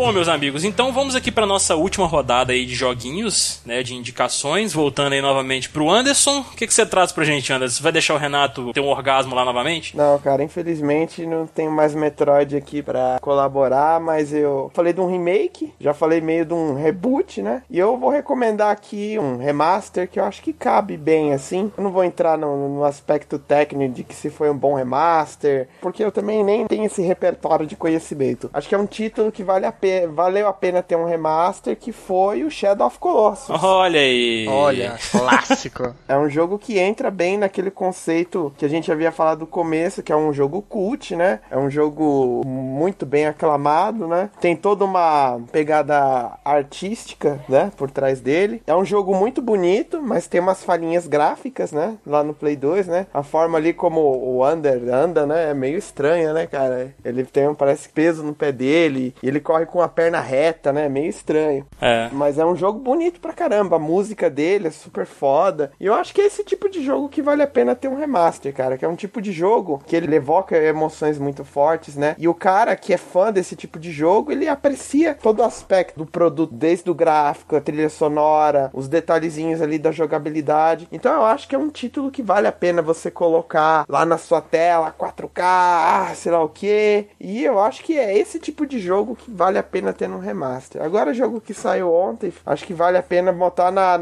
retrocompatibilidade mesmo e daqui uns anos. E se for um título muito forte, né? Porque tem, não é todo título que vale a pena remaster. Mas é, o Shadow of Colossus é um título que fez história, é um clássico absoluto, né? Então, vale a pena, vale a pena. Se eu tivesse, se eu tivesse grana, eu botava fácil no, no remaster aí HD, TV no último volume aqui e é isso aí, mano. Agora, agora você arrancou lágrimas do Matheus agora, porque esse cara é apaixonado com Shadow of Colossus também. Eu só queria deixar uma recomendação, que eles não demorem 10 anos para fazer um remaster assim, né? Tipo, vamos anunciar um remaster de Shadow of the Colossus. Beleza, a galera vai ao delírio, mais 10 anos aí pra sair o é. remaster, é. né? Como fizeram com o The Last Quest. Não, não dá, né, gente? Aí não tem desculpa, né, gente? É só, só pegar o arquivo das texturas lá e atualizar, pô. Pega um, pega, pega uma estagiária aí, meu. Photoshop e manda bala, com Blender, com Unity, sei lá. É, o Shadow of Colossus realmente, sim. Eu não tenho tanto apreço pelo game, eu vou ser bem sincero. Eu joguei pouco ele no PS2 até e tal, assim. A gente até brinca de muito com o Matheus aqui, porque a gente não tem tanto apreço ele gosta pra caralho. A gente fica zoando ele até mesmo por causa do The Last Guardian. É. Mas realmente é uma franquia, assim, que a galera que ama o game, nossa, tipo, abraçaria muito um remaster dele, sem dúvida. Bom, vamos lá. Japa, o que, que você traz pra gente, meu amigo? Cara, eu vou seguir a mesma linha do Anderson quando ele falou de um remaster, um remake, e eu não falei de um reboot. E um reboot que me jogou de volta pra franquia e eu tô consumindo muito é Mortal Kombat. Olha aí. Oh. Ai, meu Deus! Que delícia! Cara, eu, eu fui o jogador de Mortal Kombat de 1, 2 e 3. Aí eu vi aquela coisa feia que era o 4. Eu parece que eu parei no tempo. Eu não conheço nada. De verdade, eu não conheço, eu não vejo. Se você me mostrar, eu não sei diferenciar. E em um determinado momento da minha vida, alguém apresentou: Ó, rebutamos o negócio. Aí eu tô, voltei a jogar. Tanto que eu joguei ele, joguei o 10. Mas o reboot caiu como uma luva pra série, cara. Eu acho que ela tava perdida. E alguém falou assim: Pera aí, vamos arrumar a casa aqui. Meu, que jogo fantástico. Para quem não teve a oportunidade de jogar o Mortal Kombat ou o 9, né, que o pessoal chama aí da sequência, ele rebutou tudo. Ele pegou o final da história do 8, começou de novo, jogou lá pro 1 e você joga a história do 1, 2 e 3. Cara, é fenomenal. Eu fiquei maluco quando eu joguei Mortal Kombat. Pô, já, você, cara, eu sou seu melhor amigo agora. é fantástico Mortal Kombat, cara. Porque realmente, velho, o Mortal Kombat ele é uma franquia assim que eu amo de paixão também. A gente já fez um cast especial do Mortal Kombat também, o Melocast, falando de todos os games, da história assim completa mesmo, pegando pesado no enredo, explicando sobre tudo. E eu fiquei um tanto decepcionado, cara, com o rumo que a franquia tava tomando. O Mortal Kombat, o Deception, o Armageddon e o Deadly Alliance, né, que foram as sequências depois do 4 aí, que o 4 realmente é uma bosta. E, cara, eles são jogos legais, mas assim, não me agradaram tanto quanto os clássicos me agradavam, saca? Quando eles anunciaram Mortal Kombat 9 e falaram que seria um reboot da história e tal, tal, mas não ignoraria totalmente o que aconteceu anteriormente, que eu achei uma sacada bem inteligente da parte deles, inclusive, cara, assim, deles não ignorarem, né, o, o que aconteceu antes, que o, o, mundo do Mortal Kombat é um mundo muito místico, né, cheio de várias possibilidades, aí eles fizeram aquela questão de, tipo, linha temporal do, do Raiden do Mortal Kombat 8, o Armageddon, se comunicar com o do passado, e a partir daí eles começaram um gancho de uma nova história, eu achei, isso bem bacana, saca? E eles voltarem o jogo pro estilo de luta clássico, né, aquele estilo 2Dzão lá com gráficos 3D, bonito pra caramba, inclusive. Foi, foi demais. E a gente teve o 10 aí agora, né, Japa? Isso. Teve o 10 que, cara, é, assim, a gente vê evolução constante, né? Eu acho que por muito tempo o Street Fighter ele reinou, Sim. né? Ele deu uma sumida lá no Third Strike, mas, mas o Mortal eu acho que ele voltou forte, cara. Voltou muito forte ao ponto da gente falar assim, olha, eu particularmente, assim, hoje em tempo, eu joguei muito mais o 10 ou o XL agora, com atualização, do que o próprio 5. Mas o 9, cara, joguei demais. Eu, pra você ter ideia, eu comprei pro Vita pra poder ficar jogando, levando, cara, Mortal pra onde eu fosse, cara. O sistema de X-Ray, né? Muito foda, né? Que veio. Nossa, isso é demais, velho, isso. Caramba. E essa questão, você tá, você tá até falando dos jogos de luta aí mesmo, Mortal Kombat, Street Fighter e tal. A gente teve aí o Mortal Kombat 10, que foi ano passado, e teve o Street Fighter 5 aí. Que, tipo, cara, dos jogos de luta, eles são os carros-chefes, se eu não me engano, assim. E, sei lá, eu posso estar falando besteira aí, porque pode ter gente que gosta mais de um outro estilo de jogo de luta, que tem muitos no mercado. Os mainstream são esses, né? Os mainstream, exatamente. É Mortal Kombat e Street Fighter. E olha, eu acho que o que eles fizeram com o 10 em comparação ao que eles fizeram com o Street Fighter 5 em questão de evolução, eu acho que o Mortal Kombat 10 fez bem melhor. Foi, caraca, nossa, demais mesmo. Eu, sou, eu gosto muito de Street Fighter, tá? Não tô criticando Street Fighter aqui não. É, eu também. Eu gosto pra caramba. Eu tô jogando, tipo,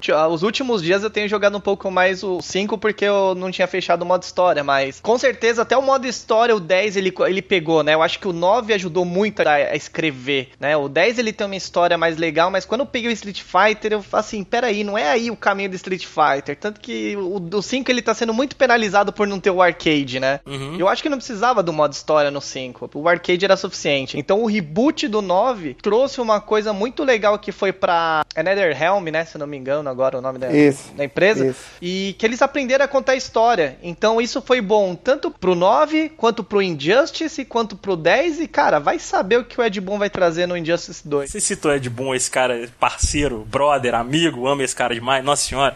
ele, ele é um dos maiores trolls da internet, esse maldito. Porque você vai acompanhar o Twitter do cara, ele manda cada coisa lá, tipo, ó, oh, será que o Ed Boon vai fazer isso e tal, não sei o que lá, e ele faz um negócio totalmente contrário, velho. É muito foda. E o Caio morre no Twitter. É, eu fico lá morrendo, falar, caralho, Ed Boon, não faz isso comigo não, cara, meu Deus, e pronto, entendeu? É foda, mas realmente, cara, bem colocado aí, Japa, cara, você é foda, eu gosto muito de você. Só queria falar uma coisa. Não vem falar mal do Mortal Kombat, não. Eu vou equalizar sua cara. Ah, nossa senhora! Trouxe o único defeito de Mortal Kombat 10, cara. Meu Deus. Beleza, gente, continuando agora, Vanzinha, o que você traz pra gente, minha querida? Ah, então, pra mim tá difícil porque minha lista ficou um pouquinho grande, né? Que eu, tenho, eu tinha vários aqui pra falar, né? Tira os Pokémon, fala o que não é Pokémon. Dos de Pokémon já falei todos, incrível que pareça. Eu joguei os três na cara logo. Tô aqui com um Charted Remaster. Ai, Nathan Drake. ai, ai. É... que que é isso? Essa respirada. Ai, Nathan. Que delícia, cara. que delícia. que delícia, cara. Desculpa, eu aprendi com eles a delícia, viu? Você culpa. Não, gente, tá certo, Van. O Jailson, ele já é um integrante do Meia Lua, já, já participou, já. Então, como eu tava falando, eu vou falar de Uncharted, né? O remaster, que eles fizeram o, a remasterização dos três primeiros jogos da franquia também, que ficou muito bonito, né? Trouxeram pro PS4 com uns gráficos novos, tudo com nova resolução. E ele ficou muito mais bonito, cara. E principalmente o Nathan Drake, né? Sem contar também, né? Do próprio Activision, né? Que merecia o prêmio de GOT do ano, mas não levou. Mas muito bem merecido para ele. Mas então, eu tive a oportunidade de jogar o Nathan's Drake Collection no PS4 e, cara, realmente eles fizeram um trabalho assim espetacular de remasterização do Uncharted. E, velho, eu fiz um comparativo do primeiro game, né? Quando eu joguei o primeiro jogo, joguei o segundo e tô terminando o terceiro no Nathan Drake. Eu fiz um comparativo do primeiro game lá no PS3. Velho, mas que diferença, viu? Tá muito lindo. Esse é um dos jogos, assim, que entra naquela discussão que a gente falou do remaster, que cabe eles fazerem isso, porque, pelo menos os primeiros games aí, um e o dois, eu não cheguei, eu não tive a oportunidade de jogar, pelo menos no PS3. E eu peguei ele já, tipo, com os gráficos melhorados, texturas e tudo mais no PS4. Eu gostei muito, cara. Achei, né, um dinheiro bem gasto aí. Então, fiquei muito feliz. Queria só falar mais um que mencionaram também, foi o The Legend of Zelda, Ocarina of Time do 3DS. Ah que ficou lindo também, né? Eu Olha joguei, aí. zerei, terminei o jogo, que é o 3DS é o, é o que eu tenho agora. E, e eu peguei o Ocarina pra jogar tudo, porque eu tinha jogado muito tempo já o Ocarina, e é o meu preferido da franquia de Zelda. E ele ficou lindo, tipo, a diferença gráfica do Nintendo 64 pro 3DS também foi, assim, absurdo. O próprio portátil ser menorzinho, tudo, você conseguia realmente ver a diferença espetacular entre um jogo e outro. Então, por exemplo, você já não tinha mais o Link tão quadrado, nem a Zelda tão quadrada acelerada, assim, e a movimentação do personagem muito melhor do que a do 64. Os comandos também do jogo ficaram muito melhores, porque como o 3DS trabalha com tela dupla, então você podia mexer nos itens e trocar os itens ali embaixo rapidinho, sem a necessidade de abrir um menu na tela de cima. Você podia continuar jogando. Então foi uma coisa muito boa que veio pro Ocarina, né? E ajudou bastante para quem é, tava jogando. Ah, demais. Boa, boa lembrança aí, viu, Vanzinha. O Verta tá amando isso tudo agora. O Zelda, o Zelda é o homem de verde, né? É, o homem de verde.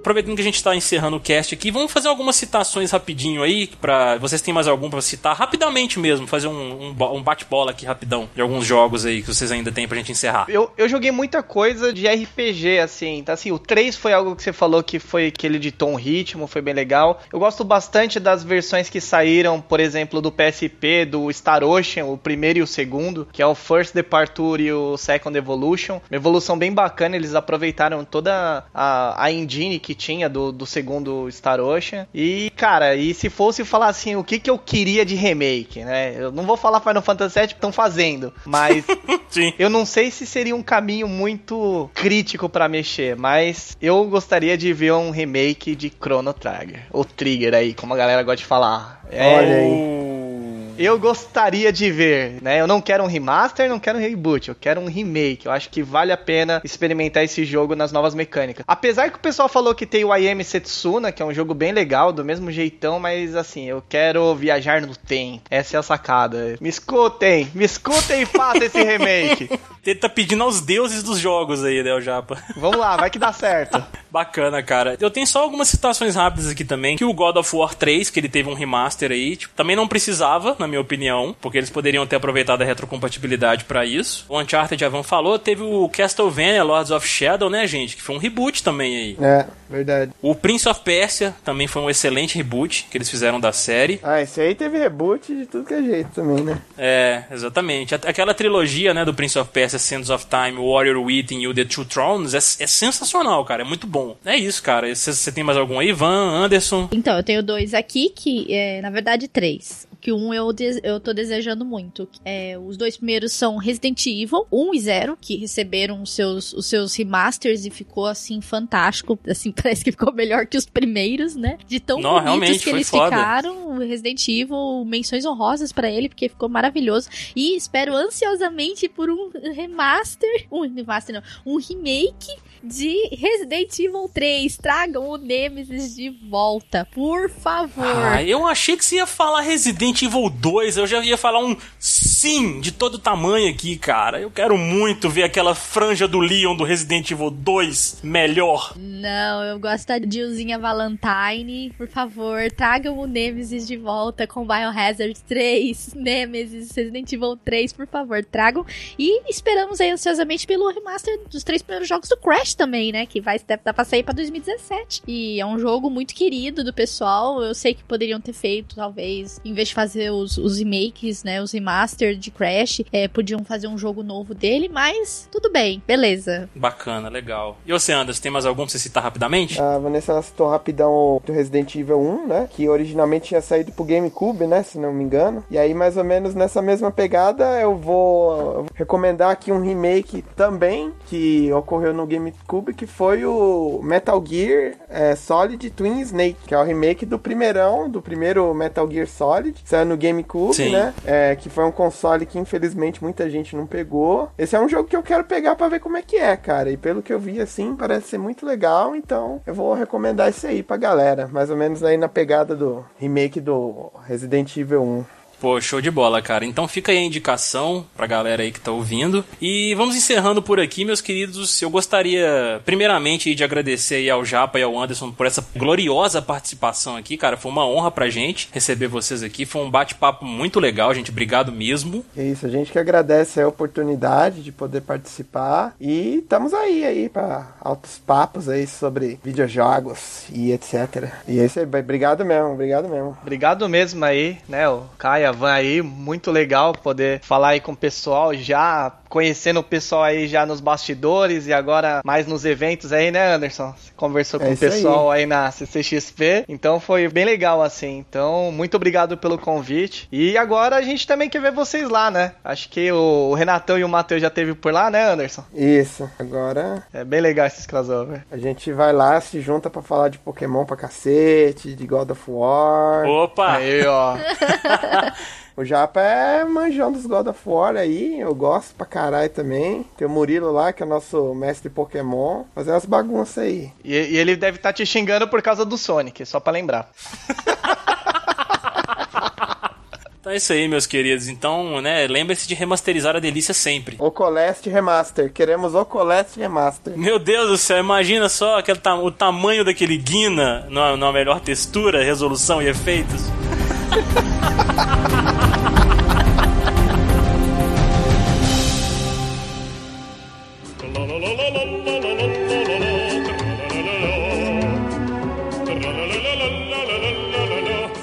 bem, meus amigos. Depois deste formoso cast de reboots, remakes e remasters, vamos aqui para a nossa leitura de comentários do cast passado, que foi sobre The Last of Us. E eu estou aqui de volta com a portadora do martelo do Meia-Lua, a Vanessa Reis. Ai, que delícia, cara. Meu martelo recebeu um remake maravilhoso, cara. Agora vai escorrer muito melhor o sangue. Meu Deus! Como assim? Gente, tá vendo? Andem na linha nas lives, por favor. Essa menina não perdoa, nunca. Você está, Jamais. você está na mira do martelo.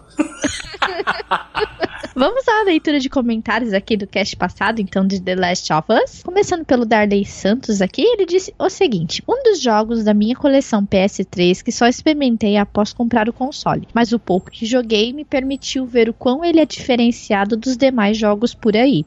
Alguém comentou a respeito e posso dizer que também me chamou a atenção a interação dos personagens com o cenário e os objetos. Aliás, amei a jogabilidade fluida do jogo. Enfim, tá na fila. Esse 2017 será muito bom. Como sempre, jogando os títulos muito depois de todo mundo ter jogado. Cara, Cara, o, joga. o importante é você jogar, cara. Não importa em que época seja. Até mesmo jogos muito antigos, cara, que a galera tipo, meio que larga pra trás por ser mais old school, não ter gráficos de ponta igual atualmente, jogabilidade mais fluida, não tão travada também quanto antigamente era. Velho, tem muito jogo antigo que é muito bom e, tipo, não tem problema nenhum você de, tipo, dar muito tempo e depois jogar, saca? É muito divertido ainda assim. Games foram feitos pra durar eternamente nos nossos corações. Exatamente, The Last of Us marcou a época e independentemente de quando você for jogar, cara, você vai se emocionar muito.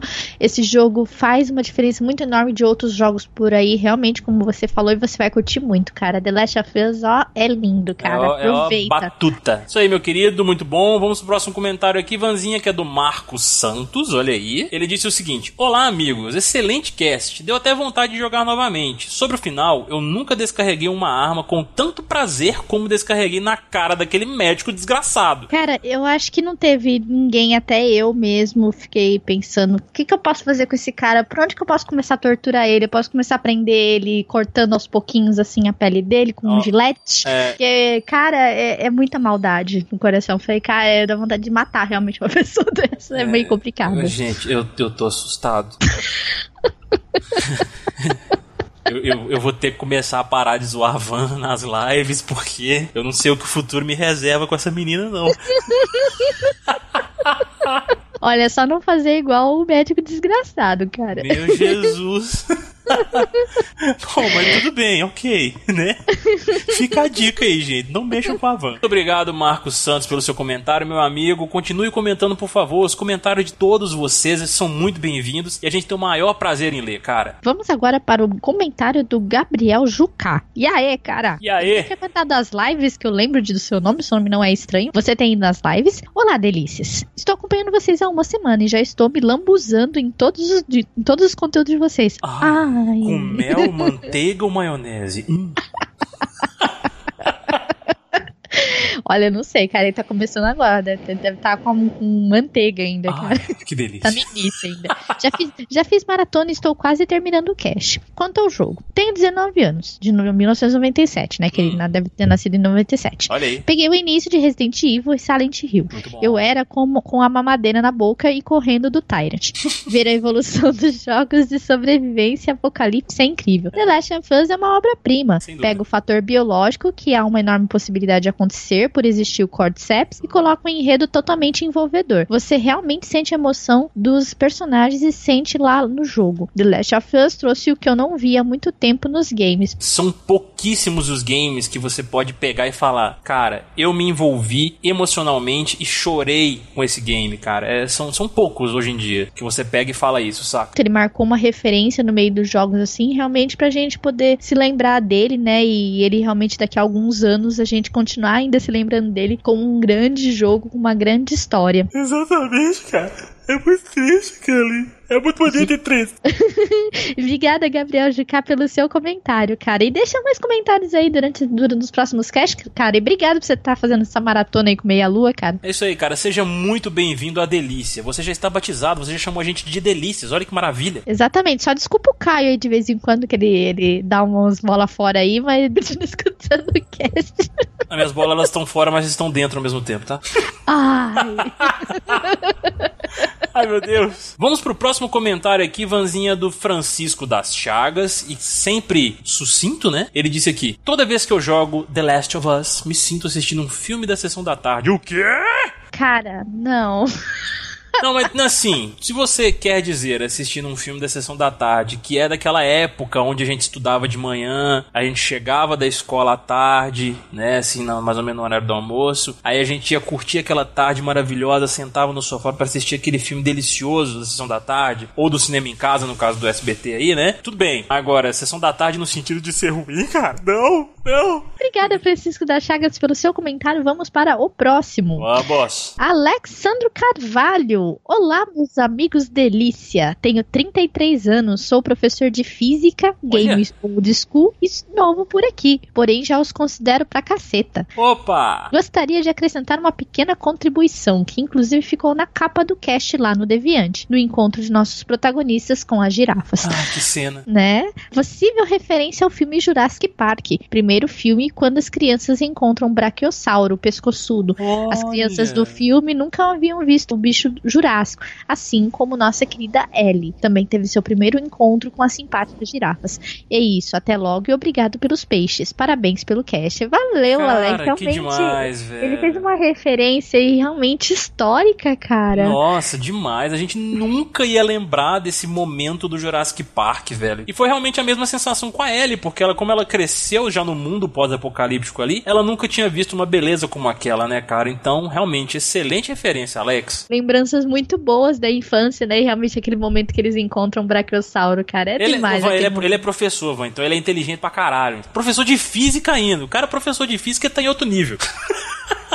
Ô, Alex, seja muito bem-vindo ao Meia Lua, cara. Muito obrigado pelo seu comentário. Acrescentou demais com essa sua referência. Esperamos mais comentários seus, cara. Por favor. Muito obrigada, Alex, pelo seu comentário, cara. Bora pro próximo. Próximo comentário aqui agora, nossa, eu vou até me ajeitar pra poder ler, porque esse cara, ele tá demais nos últimos comentários, velho. Ele tá reinando eternamente. Ele já se autobatizou o samurai do Meia Lua. Vai fazer companhia pro Baki? É, pois é, exatamente. O Bak tá treinando também, viu, Mikashi-sama? Aí, ó, ele tá treinando também. Mikashi-sama! Como a gente tem que pronunciar sempre. Eu sou o seguinte, eu já tô esperando um duelo do Baki e do Mikashi-sama, hein? Exato, daria um vídeo legal pro nosso canal do YouTube, hein? Ele diz aqui o seguinte: Olá, amiguinhos do Meia Lua. Tudo bem com vocês? Tudo bem, meu querido. Saudade do seu coque e da sua espada. Hum, dessa vez o babaca aqui não tem muito a acrescentar, pois sou um dos pecadores que ainda não jogaram essa delícia com fungos, porque ser pobre é top. Como assim? Você, vo- você tem uma katana, uma katana. Eu até falei errado, você tá vendo, né? Você pode vendê-las e comprar um PlayStation. E comprar The Last of Us, cara. Você pode dar aulas como ser um samurai para outras pessoas. Por quê? Deixa eu ver até onde o Caio vai com essa declaração, vai. É, pois é. Lembro das discussões acaloradas nos fóruns logo após a exibição do jogo na E3 naquela época. Muitos discutiam sobre o comportamento da inteligência artificial e as pessoas, no geral, criaram grandes expectativas. Bom saber que estas foram correspondidas e até mesmo ultrapassadas. Talvez, num futuro próximo, eu siga a palavra da Sara e comece a me aventurar no ramo das drogas. Olha aí, cara, é uma boa, hein? É uma boa. Não, mentira, gente, não faz isso não. Só me cachiçando que pode. Só assim mesmo pra ter grana pra comprar um PS4. Pensamento babaca de uma pessoa babaca, nenhuma novidade. Ei, ei, ei. né? Ah, né? É, é, falar assim, ah, que nem fazer a sala lá do jogo, ah, vende, tô vendendo drogas, né? Pois é, cara. Eu já, já dei a dica aí, ó. Parabéns por mais um excelente episódio. Abraços e sucesso. Pô, meu amigo, aproveita, cara. Dá um jeito de comprar um PlayStation 4, sei lá, ou consegue um Play, um, um Play 3 emprestado de algum amigo, alguma coisa assim, e pega essa maravilha, cara. Você vai se deliciar e você não vai se arrepender. Muito obrigado, Mikashi Sama, pelo seu comentário. Não se esquece, cara. No dia que der pra você e o Bak fazerem duelo, eu vou estar esperando com a minha câmera lá pra Exato. filmar vocês. Com certeza, cara. Com certeza. Vamos ver quem vai perder a mão primeiro. Bom, antes da gente ir embora, Vanzinha, vamos dar só uns recadinhos rápidos aqui pros nossos queridos ouvintes, que lembrando que nós temos o nosso Twitter do Meia Lua, que é o arroba meialuafsoco, que vocês podem nos seguir lá nessa rede maravilhosa. Nós temos os nossos Twitters pessoais, né? O meu é o nobre underline Caio, que vocês podem seguir, e o, e o seu, Vanzinha? E o meu é Van RB Bueno, gente. Vocês podem me seguir lá, mandar mensagem, mandar delícia, pode mandar qualquer coisa. cara. Exato, cara. Manda tudo, tudo. Tudo, cara. Ai. Tudo. Ai. E vocês podem também nos seguir no Facebook, meus amigos, lá na nossa fanpage, que é o facebook.com barra meia lua soco. Nós temos também o nosso grupo de lives, sim, nós fazemos, nós fazemos live streams aí toda semana, a gente tá fazendo praticamente todo dia, né, transmissões ao vivo de jogos aí pra galera, assim, o pessoal tem se divertido bastante. E nós temos o grupo onde nós postamos essas lives, né, as, nossa, as nossas transmissões e tal, conversamos com a galera também depois, postamos os prints dessas lives. Então, pra você fazer parte desse grupo, é só entrar no facebook.com